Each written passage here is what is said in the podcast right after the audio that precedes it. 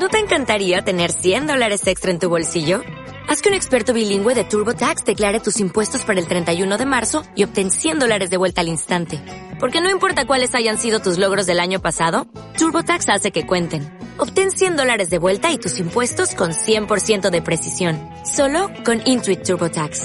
Debes declarar para el 31 de marzo. Crédito solo aplicable al costo de la presentación federal con TurboTax Full Service. Oferta sujeta a cambios o cancelación en cualquier momento.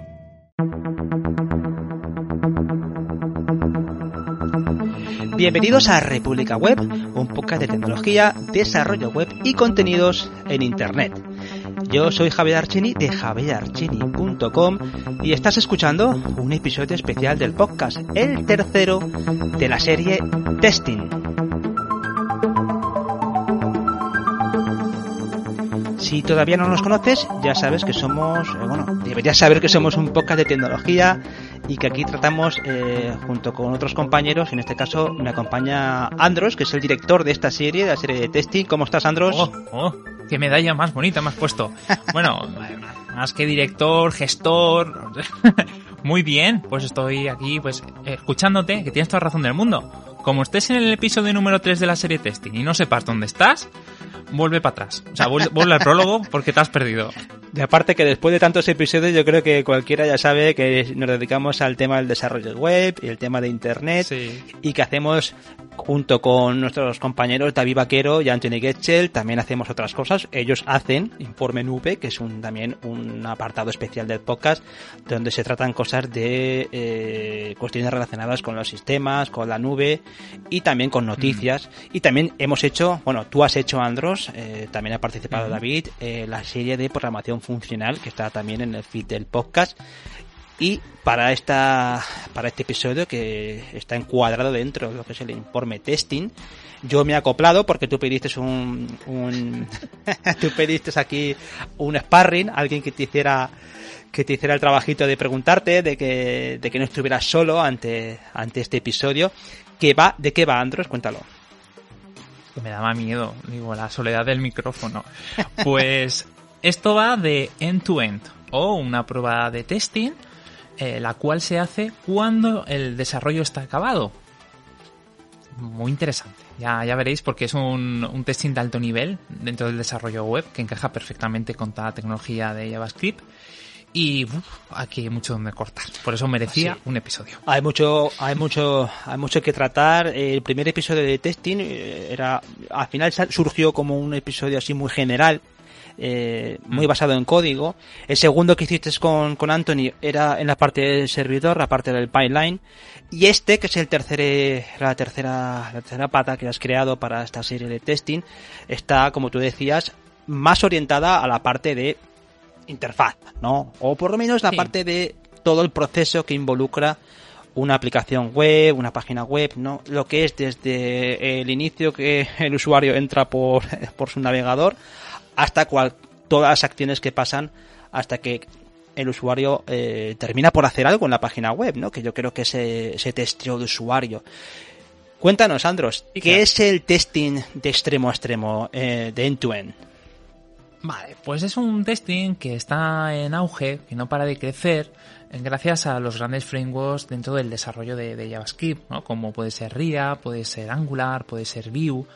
Mm, cuando ese desarrollo cada vez implica más la participación del navegador a la hora de interpretar el JavaScript, necesitamos imitar a un ser humano, ¿no? Algo que controle un ratón, un teclado, incluso gestos, como puede ser un pellizco, como puede ser un touch, para probar que eso está funcionando como debe hacerlo. Es una prueba que, sinceramente, es la que más utilizamos nosotros dentro del estudio porque nos da resultados muy buenos y es muy, muy, muy fácil desarrollarla. Además que nos da como todas las pruebas, todo de testing, todo hay que decirlo, una seguridad absoluta de que el producto que hemos hecho sigue funcionando tal cual lo habíamos hecho.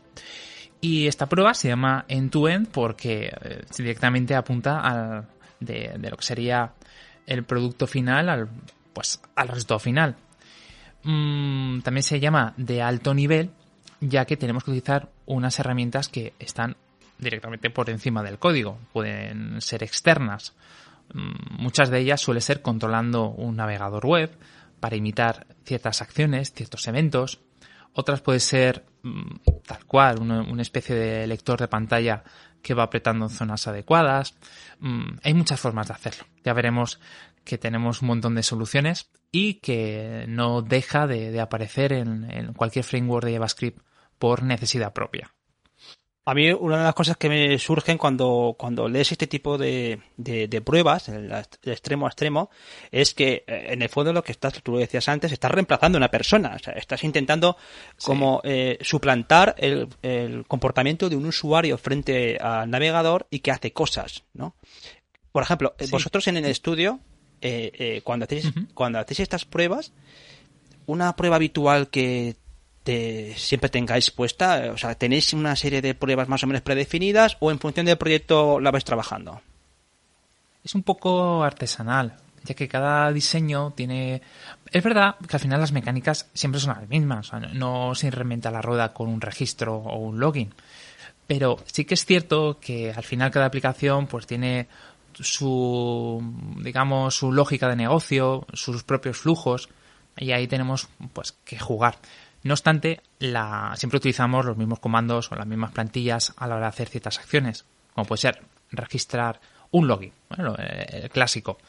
Necesitamos contraseña, necesitamos el correo electrónico. Bueno, pues ahí ya sabemos que un correo electrónico tiene muchos formatos, como si fuera un testing habitual. Puede ser que te olvides el arroba, puede ser que te olvides el punto, puede ser que pongas el usuario en lugar del correo, eh, puede ser que trabajas vacío, entonces eso más o menos se puede reciclar al igual que la contraseña, pues no, tiene vuelta de hoja. Mm, pero al final los flujos son los flujos.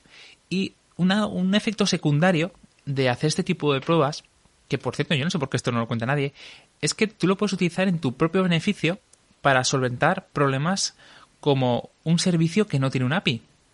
Me explico. Eh, pongamos el, el caso de que mm, hay un servicio muy bueno que tú necesitas extraer una información de forma periódica una vez al día, por, decir algo. Y el maldito no tiene un API.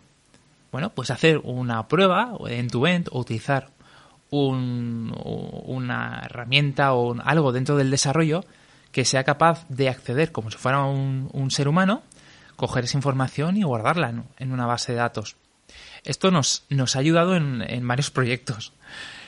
Eh, de hecho, nos sorprende lo rápido que es de funcionar este, este tipo de trabajos.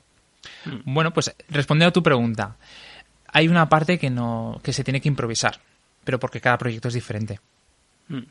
yo cuando veo muchos ejemplos con respecto a, este tipo de testing, eh, lo veo mucho también en formularios, como tú decías antes, eh, un registro, pero sí que es cierto que eh, un formulario que cuando lo hemos hablado aquí en el podcast, el, mundo de los formularios, lo duro que es, lo difícil, porque los casos que se pueden presentar muchas veces son absolutamente inesperados, eh, porque mm. hay gente que, no sé, tú, tú lo sabes, ante un formulario de registro pueden ser desde, mira, lo voy a decir, el, cuéntalo también tú si quieres, bueno, lo cuento yo primero, eh, dispara. con nuestro querido Evox, con, ¿qué pasa con Evox? Cuando tú hiciste, cuando tú, tenías un correo electrónico, que el, dominio era punto email, ¿no? Mm. ¿Y qué pasaba con Evox con el punto email? Bueno, pues lo que ocurría es que la lógica no era la misma o no habían puesto el mismo regex en, los dos sitios, ya que eh, sí que se lo traga lo que es la página web, pero la aplicación móvil me dice que eso no es un correo válido, ¿no? que le he puesto un carácter de más a la extensión. O sea, que detecta, espera, espera como máximo tres caracteres. Exacto. En el siglo XXI ¿En serio? Tenemos punto estudio, punto eh, lo que sea. Eh, ¿En serio aún estás esperando tres? No sé. Entiendo que hay correos que son muy comunes, como Gmail, Hotmail, pero bueno, eso significa que no se ha hecho un testing adecuado. Mm. Y en su, momento en su momento les notifiqué y aún estoy en la espera. Ah, porque hay... Vamos, que no me esperéis en la aplicación móvil. yo te metí, yo te metí mis problemas con la, con la versión de escritorio, con lo que tampoco te, te preocupes demasiado porque es una cosa habitual, es business as usual en el mundo de Evox. Pero demuestra que los casos muchas veces no, mm. no se pueden anticipar. Yo te preguntaba antes, ese tipo de test eh, se pueden estar predefinidos, pero muchas veces eh, incluso sentando a una persona, a un usuario de carne y hueso delante del ordenador, que puede ser un tipo de test perfectamente válido. O sea, de hecho, es un tipo de test también recogido en, ciertos protocolos, ¿no? Oye, sienta, especialmente en el mundo del, UX, ¿no? Tú sienta a un usuario real eh, que tenga cierta que se alinee bien ese tipo de usuario qué va a hacer en la aplicación y ve recogiendo datos con respecto a, esa, a esa interacción que hace. Pero cuando hablamos de estos test end-to-end, estamos hablando siempre de cosas que están como muy... Mm, entiéndeme, como que está más definido el, tipo de test que vas a hacer, ¿no? O sea, que no es una cosa que pasa a anticipar demasiado. al final no llega a tocar el código. Mm. Eh, si continuamos con el ejemplo de Evox y el correo, tú ahí vas a probar diferentes cuentas de correo, tal vez un listado de 100 o 200, incluso puede ser que las generes aleatoriamente. Mm, te da igual cómo esté hecho por detrás. A lo mejor genera un console log con un error enorme. no lo sabes. Tú solo sabes la validación, que has puesto algo que es imposible y que te ha aparecido un cartelito con el texto que tú esperas. Hmm. No sabes nada más. Hmm. Que ahí es donde yo veo la gran utilidad de este tipo de herramientas, que es eh, desprenderse de factor humano. Yo te decía antes, vale, hay, una serie de tests que son de UX que están pensados para los humanos. Pero que eh, a mí la, la, percepción que saco de todo esto es, estos son tests para desprenderse de la capa humana, porque entre otras cosas lo hace, lo hace una maquinita. Entonces, ¿qué es esto? Te, pongo otro ejemplo, ¿no? El, cuando, eh, cuando mucha gente se sorprende, no nosotros, pero mucha gente se sorprende de que las interacciones que muchos, muchas páginas web reciben no son humanas. Es una. Hmm. Tenemos desde los famosos bots de, bueno, spam y que, generan, o, los propios ataques que pueden sufrir las páginas web, no son personas las que están haciendo eso. No hay un señor en la India tecleando todas las direcciones IP disponibles, ¿no? O sea que son maquinitas. Y en cambio, estos frameworks, eh, esa es un poco la segunda pregunta que te quiero hacer, es eh, hmm. ¿cuál es la. Eh, ¿Qué justifican su existencia? ¿Por qué tenemos que hacer este tipo de test? Bueno, porque es muy complejo la interfaz. Las cosas como son. Eh, ha crecido muchísimo y esto siempre lo estamos hablando. la dificultad a la hora de, desarrollar una aplicación porque hay pues eh, muchas variables a tener en cuenta. El usuario está acostumbrado a cierto nivel ¿no? de, mensajes, de, funcionalidades y, eso implica más trabajo, más cosas que pueden cruzarse entre sí, más, bueno, más estados, ¿no? Que no estás, no estás esperando. Y eso te obliga o a tener una legión de mm, personas cualificadas o becarios, depende de la capacidad económica del estudio, con un hombre y un látigo muy, muy largo, o eh, creas un robot, un cyborg, un Terminator, que esté constantemente probando eso de una forma rápida para quitarle estrés y peso al equipo, que esta es la parte más importante. no creo que esté hecho para eh, despedir a personas. justamente en el mundo del desarrollo web no, no sobran, sino más bien para dejar que el equipo tenga tiempo de hacer otras cosas, como, yo qué sé, copias de seguridad o, o tomarse un café a gusto, sin estrés. o hacer más trabajo, ¿no? Exacto. Pero de todas formas, Andros, el, para situarnos, eh, al igual que eh, habéis explicado en, los episodios anteriores dónde, se, dónde encajan los test, cuándo se hacen. Eh, ¿Cómo se hace este tipo de test? ¿cómo, ¿En qué momento se utilizan? ¿Cómo, cómo haces tú para hacer un test en tu end? Te cuento. Normalmente nosotros lo solemos hacer cuando ya tenemos pantallas terminadas. Cuando hablo pantallas porque estoy enfocándolo a una versión móvil, ¿no? a una interfaz, pero esto también sería válido en una página normal y corriente. Sobre todo que tenga lo que tú has, dicho, un formulario que requiere la interacción por parte del visitante. O botones, o un buscador, un filtro. o un modal, por ejemplo, ¿no? Un modal también. Exacto. Mm. Exacto. Cuando tú tienes eh, esa necesidad de que interactúe alguien que entra en tu página, no te queda otra que probar que funciona. Y además que funciona bien en diferentes resoluciones, con diferentes diseños. Pero si cada vez tú tienes más y más pantallas, tú tendrás que probar las nuevas, además de las viejas, para comprobar que todo sigue funcionando como el primer día. Y ahí empieza a crecer. Entonces, cuando empezamos a tener pantallas terminadas, tal cual, cuando acabamos un sprint, cuando acabamos una época ¿no? de, características que desarrollar, es cuando hacemos esa prueba. Digamos que siempre va como un poquito por detrás del desarrollo. Y suele ser, pues, un poco eh, estresante, no es la palabra, pero mm, saca, saca vergüenzas, ya que hay cosas que deberían haberse hecho de una manera, y entonces hay una discusión, ¿no? Entre el que ha hecho el test y entre el que ha hecho el código. Mm. pero eso, ¿cuántas veces va a ocurrir? Pues, si a mí me ha ocurrido, puede ocurrir a más usuarios. ¿no? Y entonces hay ese diálogo que tiene que haber. Mm, sí, pero ahí fíjate, esa es una cosa que sí que me gustaría también destacar. Eh, ¿Quién es el responsable? O sea, ¿dónde encajan? Eh, ¿Quién construye esos tests? Porque cuando hablamos de presentación, la capa de presentación, siempre estamos acostumbrados a que un, diseñador, una diseñadora, esté encargada de esa parte, de la interacción, mm. de cómo se presenta la información. Eh, en cambio, el test implica ejecución de código. Eh, ¿cómo, se trabaja eh, esas dos partes? ¿no? ¿Cómo se integran? Bueno, en realidad no tienen por qué tocarse. ¿eh? Pueden ser dos proyectos totalmente separados. no, vuelvo a, remitirme bueno, al estudio, que es lo que más conozco. Por un lado está todo lo que sería el, código de la aplicación web y por otro tenemos el framework que no tiene por qué estar hecho en JavaScript. Ojo, que se encarga de hacer estas pruebas tú dentro de ese framework o herramienta vas definiendo con ficheros todas las acciones. Eh, primera acción, quiero que te metas en la página pepito.com. Segunda acción, quiero que busques este botón, como si fuera un selector, como si fuera jQuery, ¿no? Búscame esta clase. Vale, ya la has encontrado. Eh, haz un clic. Vale, yo espero ahora que aparezca este cartel con este texto. O incluso le puedes decir, quiero esperar a que aparezca este cartel. Y cuando ocurra, quiero que mires este texto. Vale, ¿está perfecto? Fantástico. Pues ahora borras este campo y escribes esto. Y vas como, como si fuera un ser humano, básicamente. Vas. Lo que pasa es que describes. Es como si le dijeras a Alexa o, a Siri qué tiene que hacer, ¿no? Con la voz.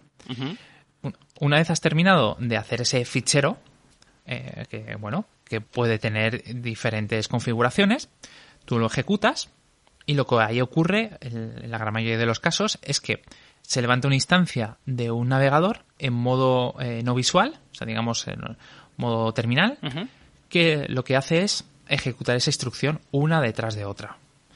Y cuando termina, te da un informe. ¿Se ha ido bien? Color verde. Seguridad. ¿Que ha ido mal? Lo más posible, es, depende de cómo lo tengas configurado, te haga una captura de pantalla del momento donde falló. ¿no? y te diga exactamente el nombre del test que no ha ido bien. Por lo que te necesitarás funcionando, por un lado, tu página web o app o lo que sea, y por otro necesitarás lanzar e, ese, esa prueba. Y eso está muy bien, porque en el fondo tú puedes tener dos equipos o dos personas separadas que están trabajando por, por un mismo objetivo, por mejorar la calidad. ¿Y tenéis algún tipo en el estudio, ya para, para entrar también en el ejemplo del estudio, vosotros tenéis algún tipo de... ¿Tenéis eh, una terminología muy definida con respecto a la nomenclatura de cómo hacéis eh, los elementos? ¿Ya tenéis definido cómo vais a nombrar? ¿Hay algún tipo de, no sé, como que tenéis un diccionario ya, sabéis que cada componente se, se va a nombrar de esa forma para simplificar luego el trabajo de... Bueno, la verdad es que este, este año tenemos una novedad, es que tenemos un chico que está dedicado únicamente a ello. Muy bien. A hacer... Sí, es algo que nos ha costado porque estábamos cansados de hacerlo nosotros. ¿Cómo se llama? merece. Se llama Javier. Ah, también se llama Javier. No soy yo, ¿eh? Sí. Me bueno, no, que no me he fijado mucho. A lo mejor estuve en la sombra. Y, este chico, pues, se está encargando de, la, de hacer eh, las unités con, con, Python y luego aparte está haciendo también eh, este tipo de pruebas. Entonces, estamos confiando en él para que genere un, un tipo de plantillas y metodología de trabajo que vamos revisando semana tras semana con el equipo. Muy bien. Entonces, ahora mismo te digo que no, no tenemos eso, pero esperamos que con el tiempo tengamos eh, una especie de, como maqueta, ¿no? Que podamos un poco darle forma. Sí, una guía, una guía de trabajo, una guía de diseño, Exacto, mm. exacto. Que esto lo hemos conseguido con, otro, con otras partes dentro de los desarrollos y ahora ya tocaba esta, que la teníamos como mucha gente, ¿no? De favoritos de espera. Y nada, pues ahí está, en desarrollo. Y Andros, esto que lo habéis comentado ya en algún episodio anterior de este informe testing y en algún episodio que hemos tratado tú y yo también esta cuestión. ¿Esto cómo lo vendes? Porque tú ahora dices que tienes a Javier ahí haciendo tareas de testing. Eh, ¿Esto cómo lo comunicas tú o cómo lo vendes tú a los clientes con respecto a... Me refiero al tema de, en este caso, de, los, los test de end-to-end. ¿Cómo, ¿Cómo, lo vendes? si es que lo vendes, ¿eh? Mm, con mucha gracia. Siguiente pregunta. A ver. aquí lo que ocurre es que el cliente no sabe que es, que es un test, ¿no? Esto lo hablábamos antes de, empezar a grabar. ¿Cómo lo vendes? Pues yo al principio lo asumía. cometía ese error de subir un poquito más eh, lo que sería el presupuesto porque yo ahí dentro hacía una serie de, pruebas, de, bueno, de unitesting o lo que sea. Pero eh, ahora directamente pensamos que no, que hay diferentes tipos de clientes con diferentes necesidades. Pues dentro del presupuesto tenemos una sección, una línea bien definida que dice opcional, pero recomendado. Entonces, dentro de esas partidas, una de ellas es el testing. Y están todo este tipo de, de pruebas. Cuando es un cliente que sabe lo que quiere, lee eso y dice, por supuesto, esto tiene que estar. Entonces nos viene genial. Eh, eso lo, lo, cobramos, ganamos un poco más de dinero y encima el, el, proyecto final va a tener, pues eso, más estabilidad que el cliente no sabe lo que es, si lo intentamos explicar de una forma así, pues un poco más campechana y no le interesa, pues, pues nada, no lo hacemos. Hmm. No, porque me parece un punto de diferenciador eh, crítico, ¿no? El hecho de que tú tengas un, una orientación al testing, eso debería ser un punto, vamos, que te, diferencia. Sí, lo que pasa es que antes me parecía que era eh, un servicio mm. y ahora me doy cuenta que es una necesidad.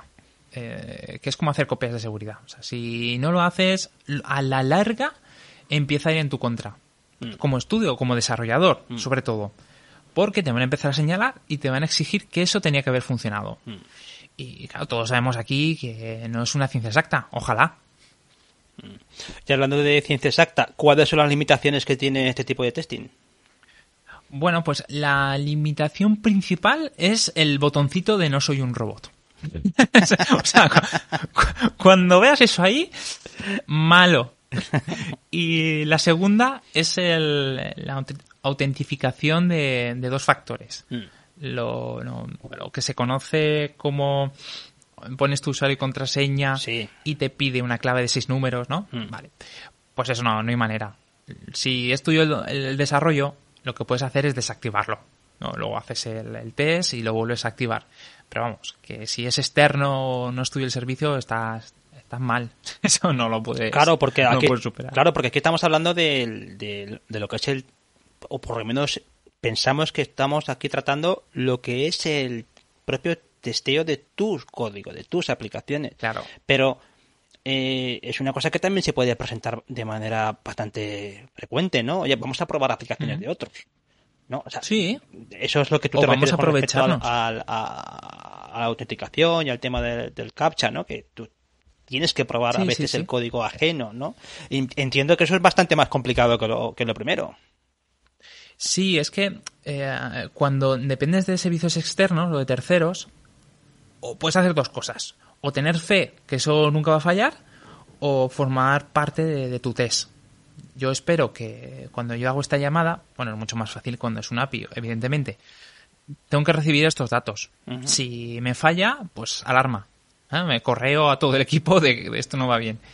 Pero cuando es un poquito más, bueno, superficial y más relacionado con JavaScript y tienes que pasar con, con este tipo de pruebas, pues, pues sí, también te digo que es raro ¿eh? que, tengamos que recurrir utilizando justamente este testing para ver que algo funciona. Normalmente va. Está dentro de nuestro desarrollo y, va bien. Y Andros, eh, eh, hay. se, puede utilizar en, tanto para escritorio como para móvil, ¿no? O sea que. O, son diferentes las herramientas. Pregunto. Depende si es una aplicación nativa. Si hablamos de HTML, CSS y JavaScript, no hay ningún problema. Eh, de hecho, toda la serie de, frameworks que vamos a hablar a continuación son totalmente compatibles, ya que en el fondo, como hemos hablado, lo que hace es levantar una instancia de un navegador y empezar a controlarlo. Pero cuando estamos hablando de un móvil, ahí ya tenemos que recurrir a herramientas un poco más avanzadas. Y sí, se puede hacer, pero no son las mismas.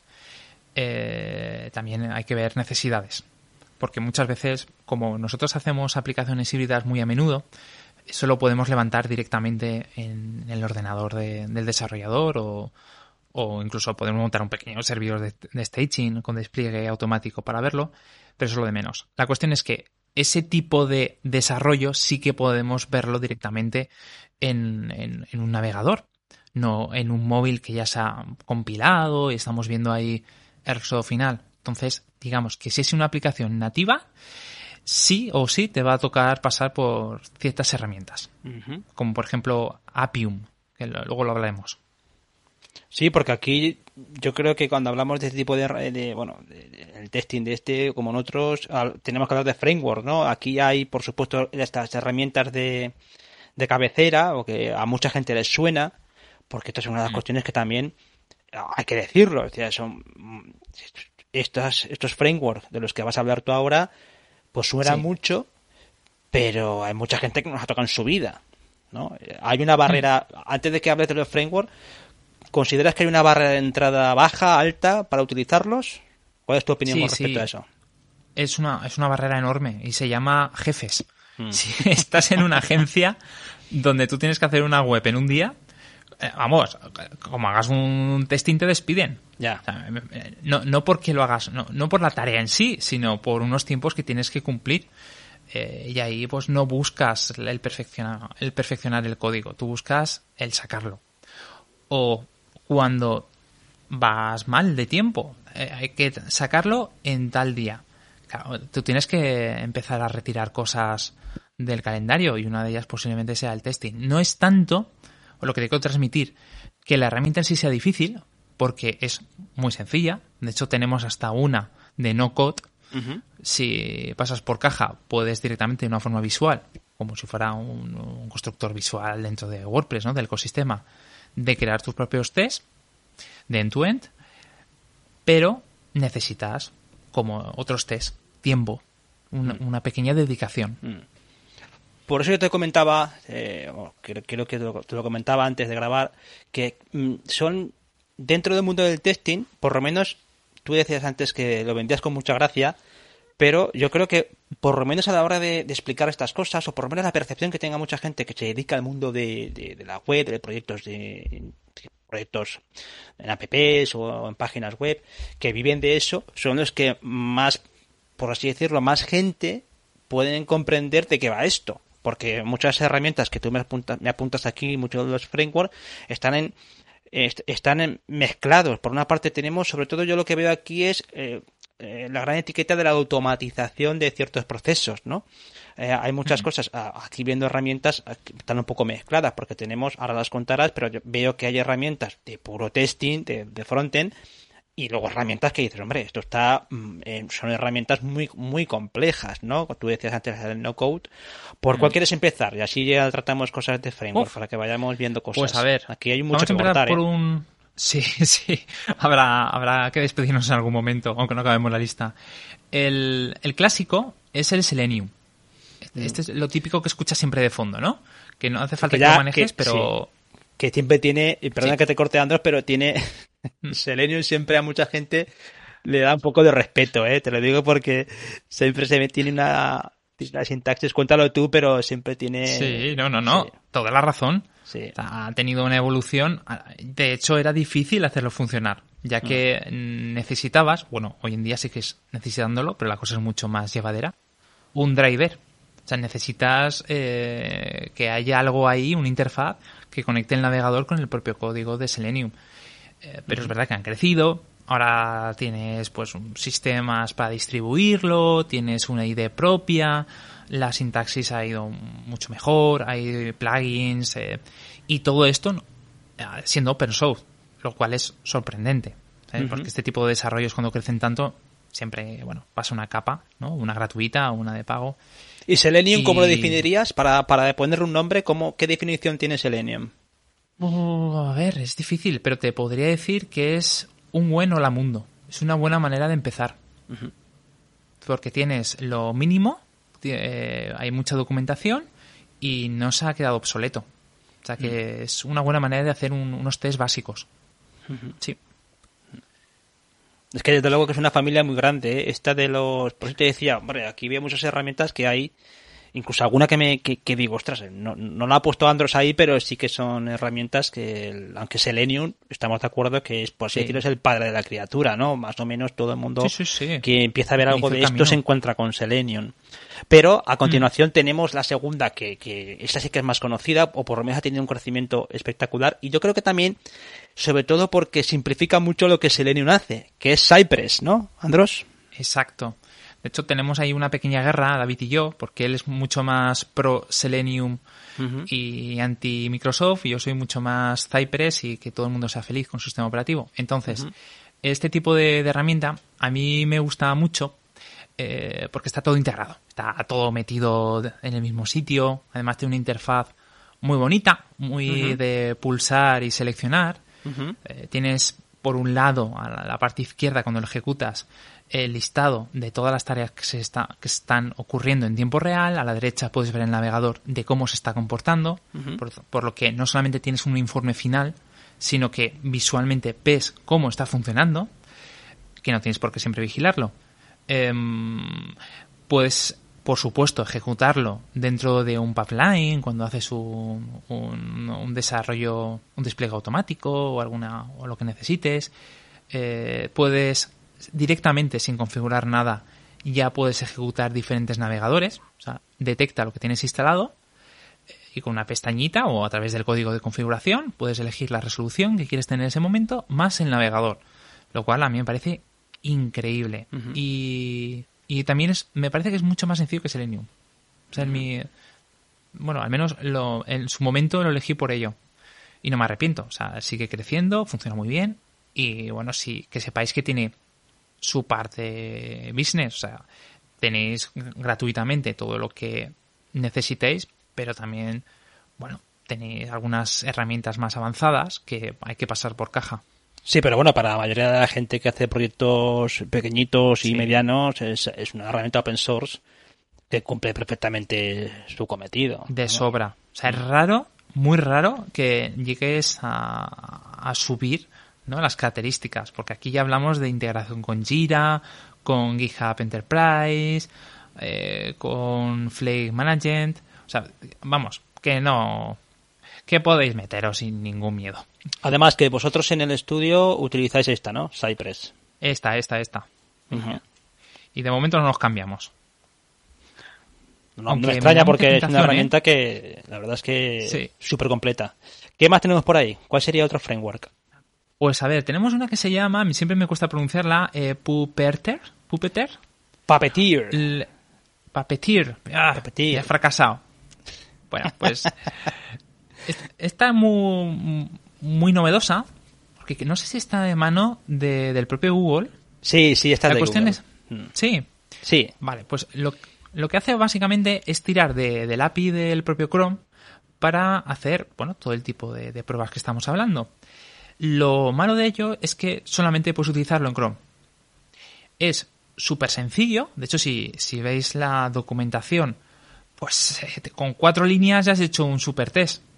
Eh, ya has lanzado el navegador, has, te has metido en una página, has hecho una captura de pantalla y has cerrado. si eso funciona y no te da un 404, pues ya ves, ya sabes que tu, web está viva. Y además puedes generar PDFs con, el informe o lo que quieras. Ah, vamos, que está. Sí, yo cuando he visto alguna, alguna solución de estas, eh, alguien que ha hecho cosas con Puppeteer, siempre es con alguna solución de, pues mira, ha hecho un screenshot de la página y que solo, no sé, hecho se ve que el tema ese de, la generación de screenshot lo tiene bastante...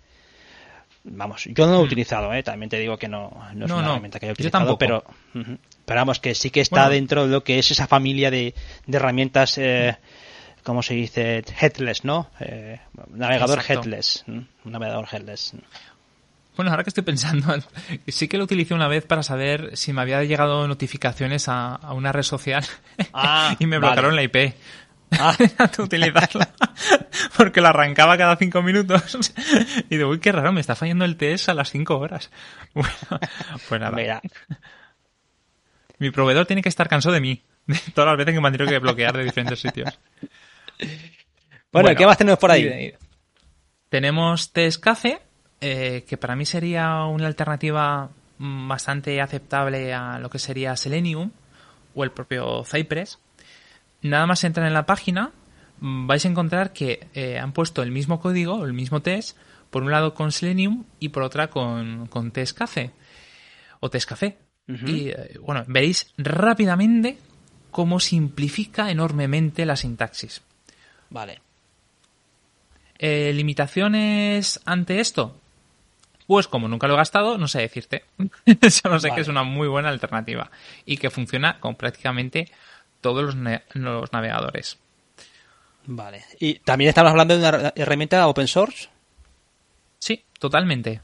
De arriba abajo. Vale.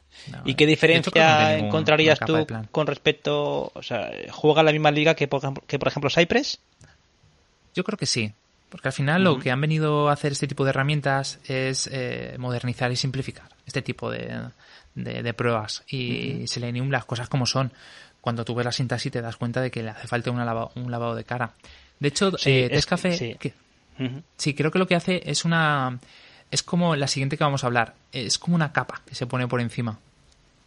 Sí, porque de hecho, ahora viendo la página de Tescafé, eh, en su página de inicio ponen en dos columnas, ponen a la izquierda ponen el código como se escribe con Tescafé y a la derecha el, código, eh, el, código de Selenium en JavaScript y evidentemente es bastante más verboso, el bastante más sí, da miedo, ¿eh? el verlo. Mm, claro.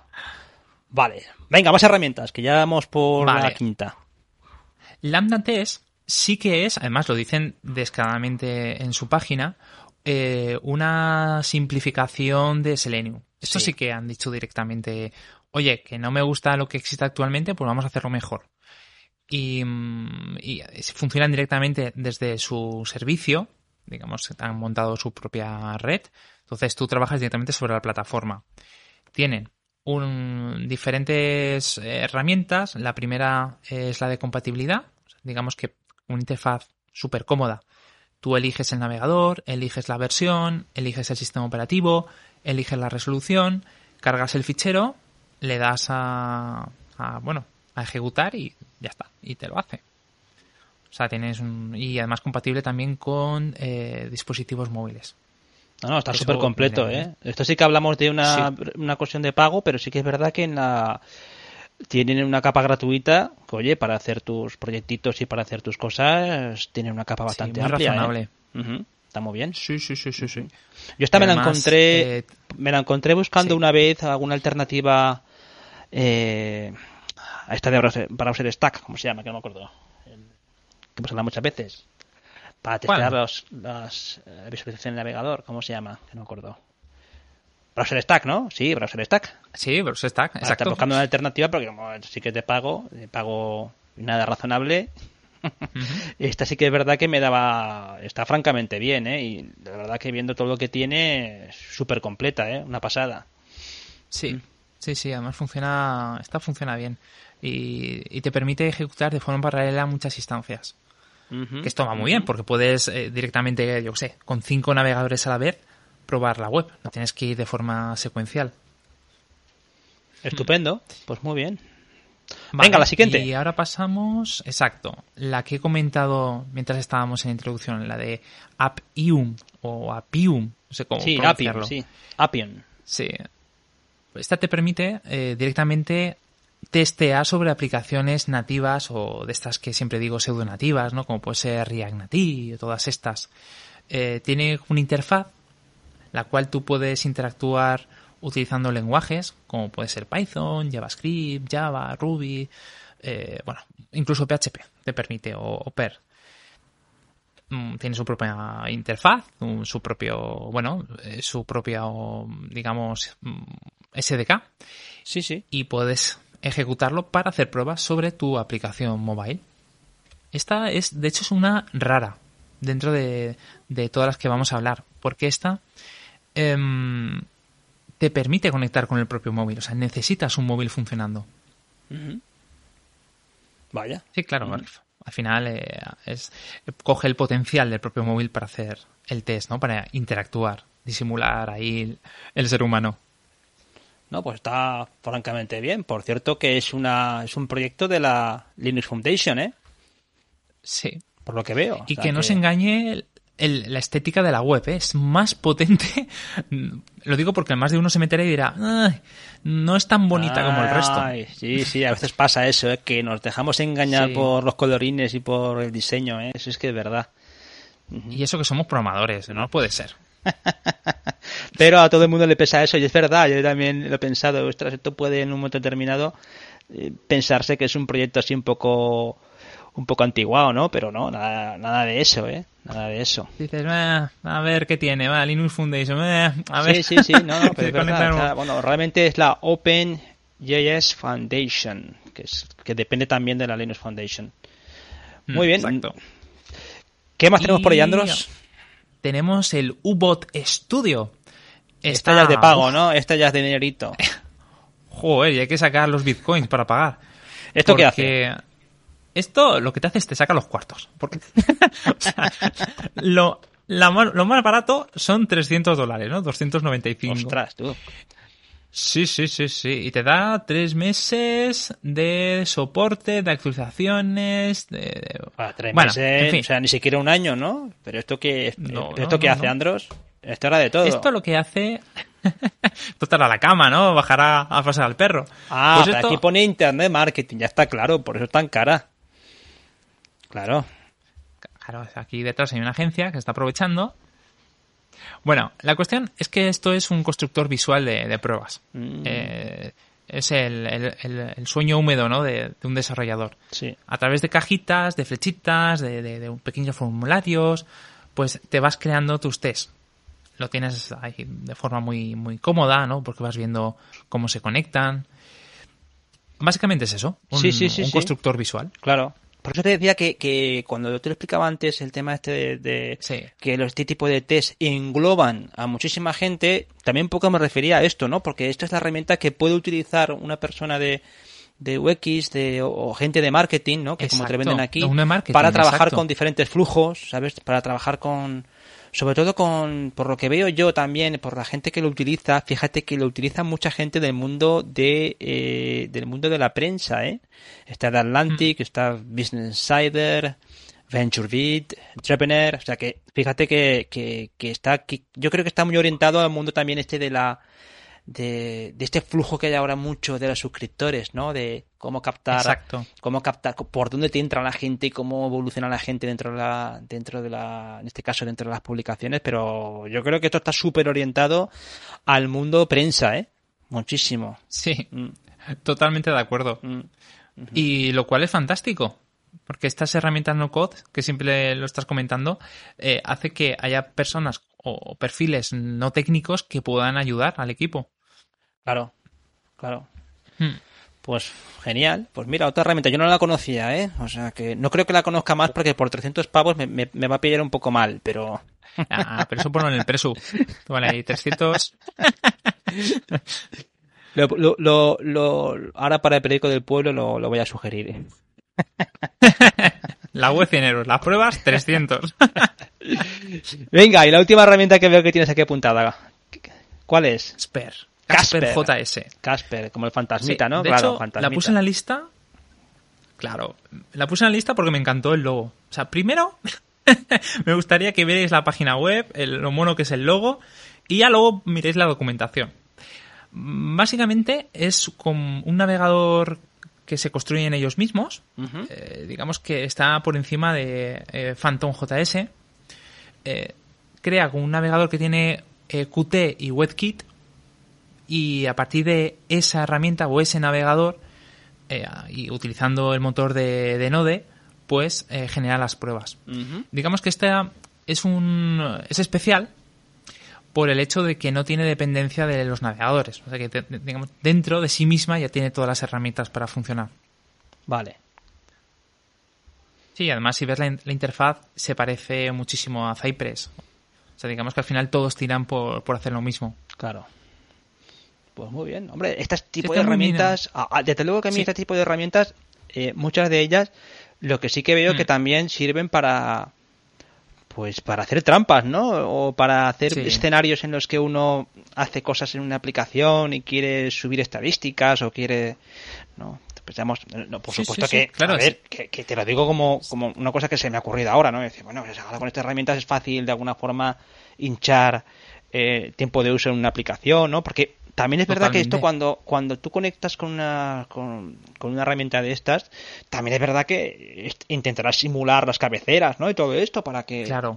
¿Mm? Tú puedes configurarlo, puedes mm. decirle, quiero que digas que soy Firefox, quiero que te guardes las cookies, quiero eh, que pidas la versión eh, GZIP, o sea, un montón de, características. Sí, como puedes hacer con Cool, ¿no? Con Cool también puedes hacer... Eso es. Sí, vale, vale. Puedes incluso eh, decir que estás utilizando un bloqueador de publicidad. Mm. Ah, sí, o sea, es muy interesante. Sí.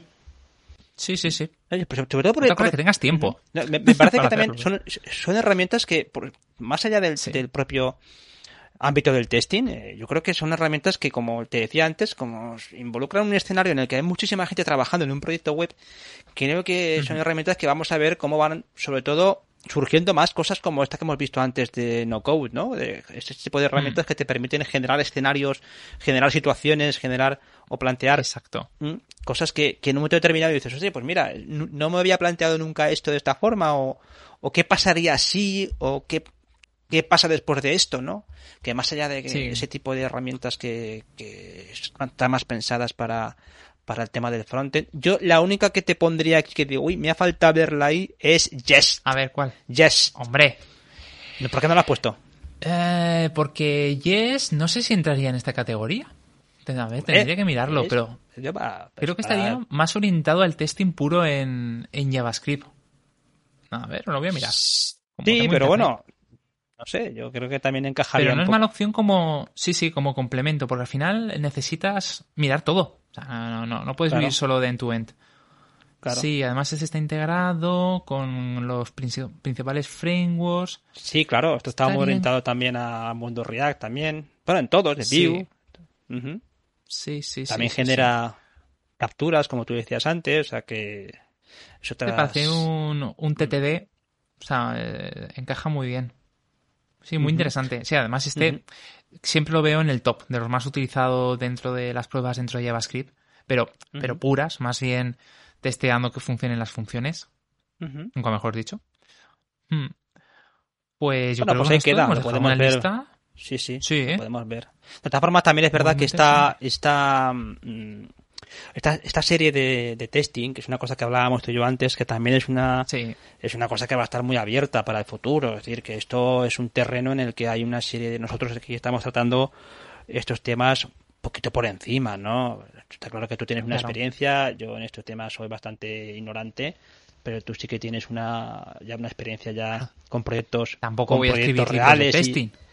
No, pero sí que es verdad que es una cuestión que cada vez interesa más. Eh, también lo hemos mm. hablado, ¿no? Que cuando surgen estas cuestiones del testing, mucha gente siempre te pone el pulgar, el pulgar para arriba, ¿no? Pero sí. luego de la verdad, todos hay mucha gente que, que, que, nunca la ha hecho, ¿no? Que no está en su, en su flujo de trabajo este tipo de herramientas. Y es una pena porque surgen, mm. hay herramientas muy maduras y es verdad que esto oye, está, está cada vez más integrado en, en todos los flujos de trabajo profesionales.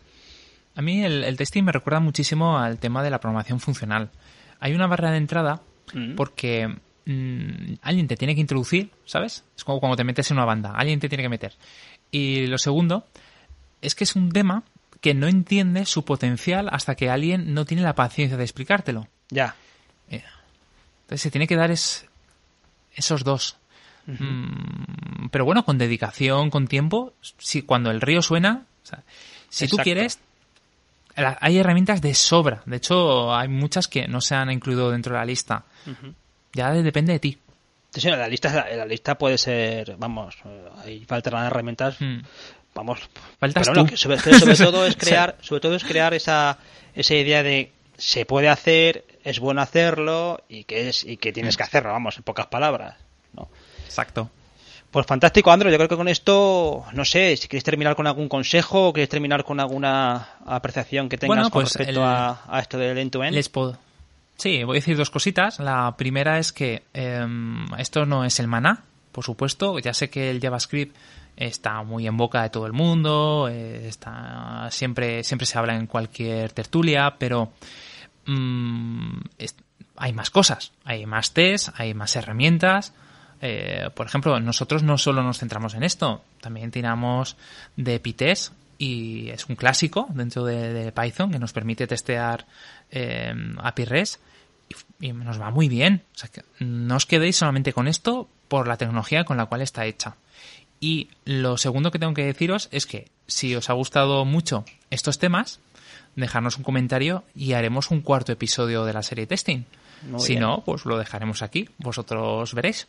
Muy bien, fantástico, Andros. Y una cuestión más, Andros, si tuviera... Dime. Se te, acerca una persona que pues, no, si te interesa en esto, eh, en el caso del end-to-end, sí. ¿qué le recomendarías para empezar?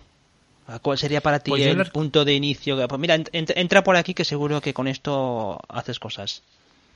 Mm, creo que sería más interesante que se metiera, más que darle una herramienta perfecta y que sea lo más accesible posible. Tal vez eh, Cypress, Tescafé, eh, Paper o cualquiera de ellas es suficiente. Solamente mm. hace falta que él mismo vaya adquiriendo experiencia. Mm. Mm, tampoco creo que sea necesario que empiece a buscar to-dos o, plantillas de cómo tiene que hacerlo. Lo importante es que lo haga y ya él irá cogiendo experiencia y aprenderá por dónde fallan las cosas. Sí, además que una de las cosas a destacar de este tipo de framework que estamos viendo es que la mayoría engloban a muchísimos lenguajes, o sea, que están preparados para, para trabajar con, eh, o sea, si trabajas con, pues no sé, te las has pegado a Vue, pues ya tienes tus herramientas de Vue, pero que sí. me refiero que cualquiera de esas herramientas, por ejemplo, Cypress está, para todas esas, ¿no? O sea, que, sí, sí, sí, que, son bastante... tú lo que miras es el resto final. Sí, son bastante genéricas y por tanto no, no, no, estás en el mismo terreno que otro, ¿no? No, no, no hay una diferencia muy... Vamos, que no tenéis excusa. No hay excusa, exacto, no hay excusa. Bueno, Andros, con esto yo creo que ya hemos terminado, ¿no? Este episodio de End to End. Sí, ha estado interesante. Gracias, Javi, por entrevistarme, porque me daba un poco de cosa meterme yo solo aquí en el ruedo. Hombre, desde luego, porque con tanto tanto framework, tanta historia, tú solo aquí, pero por eso estamos, Andros, para, para hacerte de, de A mí me gusta. de carabina. Y nada, y muchas gracias a todos por escucharnos. Ya sabéis que nos podéis seguir en republicaweb.es, donde encontraréis todos los programas, todos los informes testing, todos los informes nube. Y ahí encontráis también la forma de seguirnos. Estamos en Spotify, estamos en Evox, estamos en Apple Podcast, no estamos en Amazon Music, que lo miré el otro día, por cierto. Habrá que, lo que pasa es que Amazon es esto de, ¿y a quién le preguntas, no? Porque parece que ya en Amazon, como ya es todo, ya... Alexa. no, ya es, Alexa. Amazon ya no sé, el que se dedique a dar soporte al cliente ahí, debes tener cuatro doctorados porque con todo lo que tienen ya... Pero bueno, nos encontráis sobre todo en nuestro RSS, que es el que más nos gusta y donde ponemos todo lo que producimos. También tenemos nuestro, nuestro canal de Telegram, nuestro grupo de maldito webmaster en Telegram también. Y también tenemos en Twitter, acordaos, tenemos nuestra cuenta de Twitter. Eh, oye, por cierto, que ahora que Facebook también... En Facebook yo le di matarile a la página que teníamos ahí en, Facebook y ahora parece que le van a dar mucho amor también a los podcast, con lo que... Ahora, ¿no? Mm. Ahora ya es un poco tarde. De todas maneras, como decía, como, como, como se dice en estos casos, desconfía de los griegos aunque traigan regalos, Andros. Desconfía de Facebook aunque traiga regalos. y nos podéis apoyar al proyecto en Buy Me a Coffee, esa plataforma donde podéis aportar desde tres pavitos, podéis ayudar al sostenimiento del trabajo que hacemos en este podcast. A mí, ¿dónde me encontráis? Me encontráis en javierarchini.com para trabajos de, diseño web, cosas de, de mantenimiento, eh, contenido digital. Ahí encontráis todas las cosas que hago. A ti, Andros, ¿dónde te encontramos? A mí me podéis encontrar en programadorwebvalencia.com para temas profesionales de desarrollo, en SAP.studio si queréis que mi equipo os haga una app como toca, en condiciones, y si queréis formación en idecrea.es. Ahí estamos en idecrea.es, esa escuela de diseño y tecnología que, bueno, que, ya tenemos que seguir grabando ahí, ¿eh? a ver cuándo podemos recuperar el Por ritmo. Pues dentro de poquito, ya las medidas se están volviendo más laxas. Ah, poco a poco, poco a poco. Y ya David Vaquero lo, encontramos en cursotedesarrollo.com, donde ahí tiene sus cursos online y donde también tiene una propuesta para que formadores integren esa, eh, pues esa, esa plataforma de curso de desarrollo con un plan sostenible para todo el mundo y además también tenemos su eh, vamos un fantástico eh, canal de YouTube de curso de desarrollo donde sube ha subido y está subiendo contenido, tanto el que producimos aquí en Épocas como sus propios, su propio contenido relacionado con todas las cosas que hace. A Anthony Getchell lo encontramos en eh, csolutions.io y también en Twitter lo tenéis en, en arroba dev-ago. Eh, y bueno, ya sabéis que Anthony es un crack de todo lo que está relacionado con la nube, con los sistemas, con DevOps, es un fenómeno. Y nada más, con esto ya cerramos. ¿Qué equipazo tenemos? Equipazo, equipazo. Y nada más, eh, de nuevo agradeceros vuestra escucha y ya sabéis que volvemos con, si no con otro episodio de testing, con más episodios de República Web. Un abrazo para todos. Cuidaos bien. Hasta luego. Adiós.